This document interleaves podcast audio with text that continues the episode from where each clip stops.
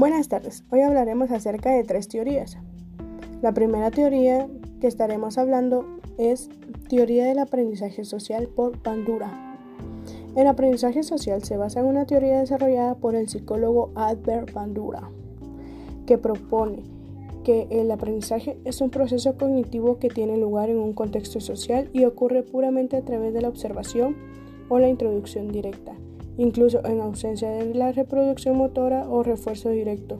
Considera los aspectos sociales de nuestra vida cotidiana, porque se aprende mirando, escuchando y haciendo al cambiar estilos del aprendizaje, visual, auditiva y sinestésico para comprender nuevos conceptos, retener ese conocimiento y aplicarlo en los desafíos cotidianos como el trabajo o, el, o en el hogar.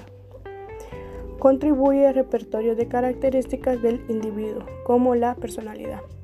Los niños aprenden en un contexto social al observar e imitar modelos. El niño contribuye activamente al aprendizaje. Para Bandura es fundamental el determinismo recíproco por medio del cual la persona su conducta y el ambiente interactúan para producir un cambio conductual. La segunda teoría es teoría del desarrollo del pensamiento por Piaget. La teoría del desarrollo cognitivo del psicólogo, que está en 1896 a 1980, explica cómo los niños contribuyen un modelo mental del mundo. Él no, no estaba de acuerdo con la idea de que la inteligencia era un rasgo fijo y consideraba el desarrollo cognitivo como un proceso que se produce debido a la maduración biológica y la interacción con el medio ambiente. Para él descubrió su trabajo como epistemología genética, eso es decir, los orígenes del pensamiento. La genética es el estudio científico de dónde vienen las cosas. Sus orígenes. La epistemología se ocupa de las características básicas del pensamiento, es decir, del marco o de las propiedades estructurales de la inteligencia. Piaget fue el primer psicólogo en realizar un estudio sistemático del desarrollo cognitivo. Sus contribuciones incluyen una teoría de la etapa del desarrollo cognitivo del niño, estudios observacionales detallados de la cognición en niños y una serie de pruebas simples pero ingeniosas para revelar diversas capacidades cognitivas. Antes del trabajo de Piaget, el supuesto común en la psicología era que los niños eran pensadores menos competentes que los adultos. Sin embargo, él demostró que los niños conciben el mundo de manera sorprendente diferente en comparación con los adultos. Según él, los niños nacen con una estructura mental muy básica, genéticamente heredada y evolucionada, sobre la cual se basa todo el aprendizaje y conocimiento subsecuente. La teoría de Piaget difiere de otras en varios sentidos. Se ocupa del desarrollo cognitivo del niño más que el del aprendizaje. Se centra en el desarrollo del lugar de aprender, por lo que no aborda los procesos de aprendizaje de información o comportamientos específicos. Propone etapas discrepas del desarrollo. Marca por diferencias cualitativas, más que por un incremento gradual en el número de complejidad y comportamiento conceptos, ideas, etc.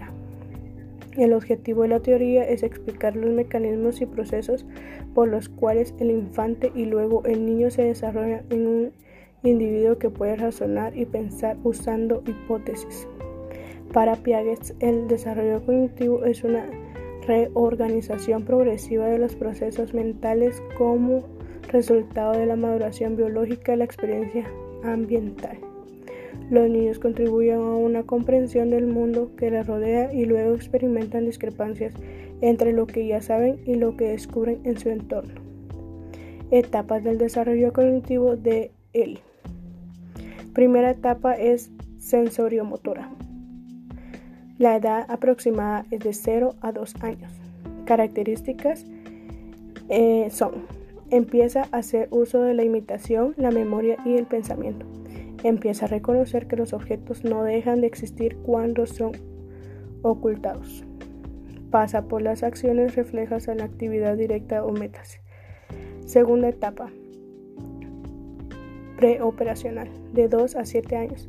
Desarrolla gradualmente el uso del lenguaje y la capacidad para pensar en forma simbólica. Es capaz de pensar lógicamente en operaciones unidireccionales.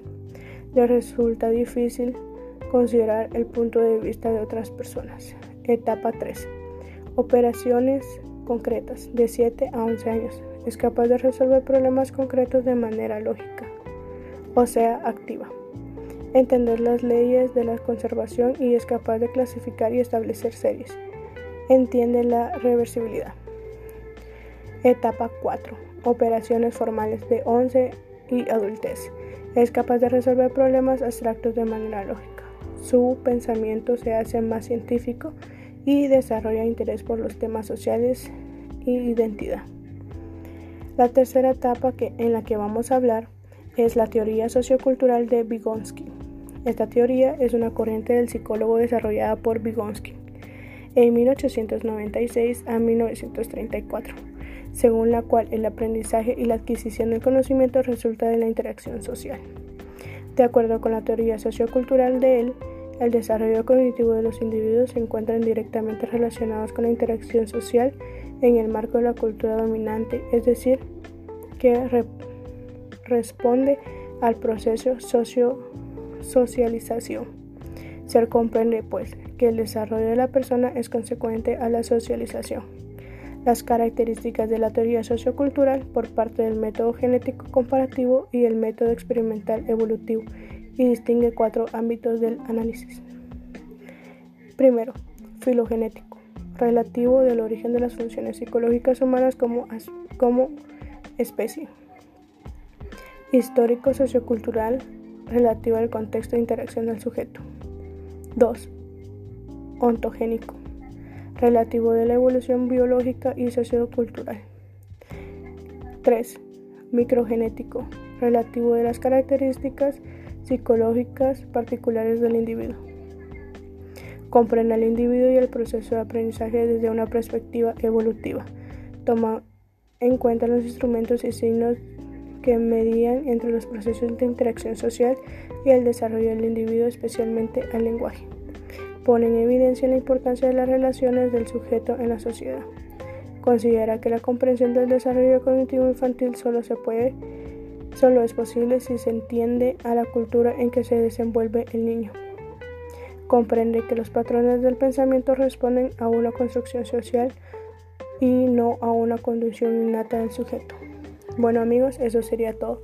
Espero que les haya gustado y que la información sea enriquecedora para su persona. Gracias, muy amable.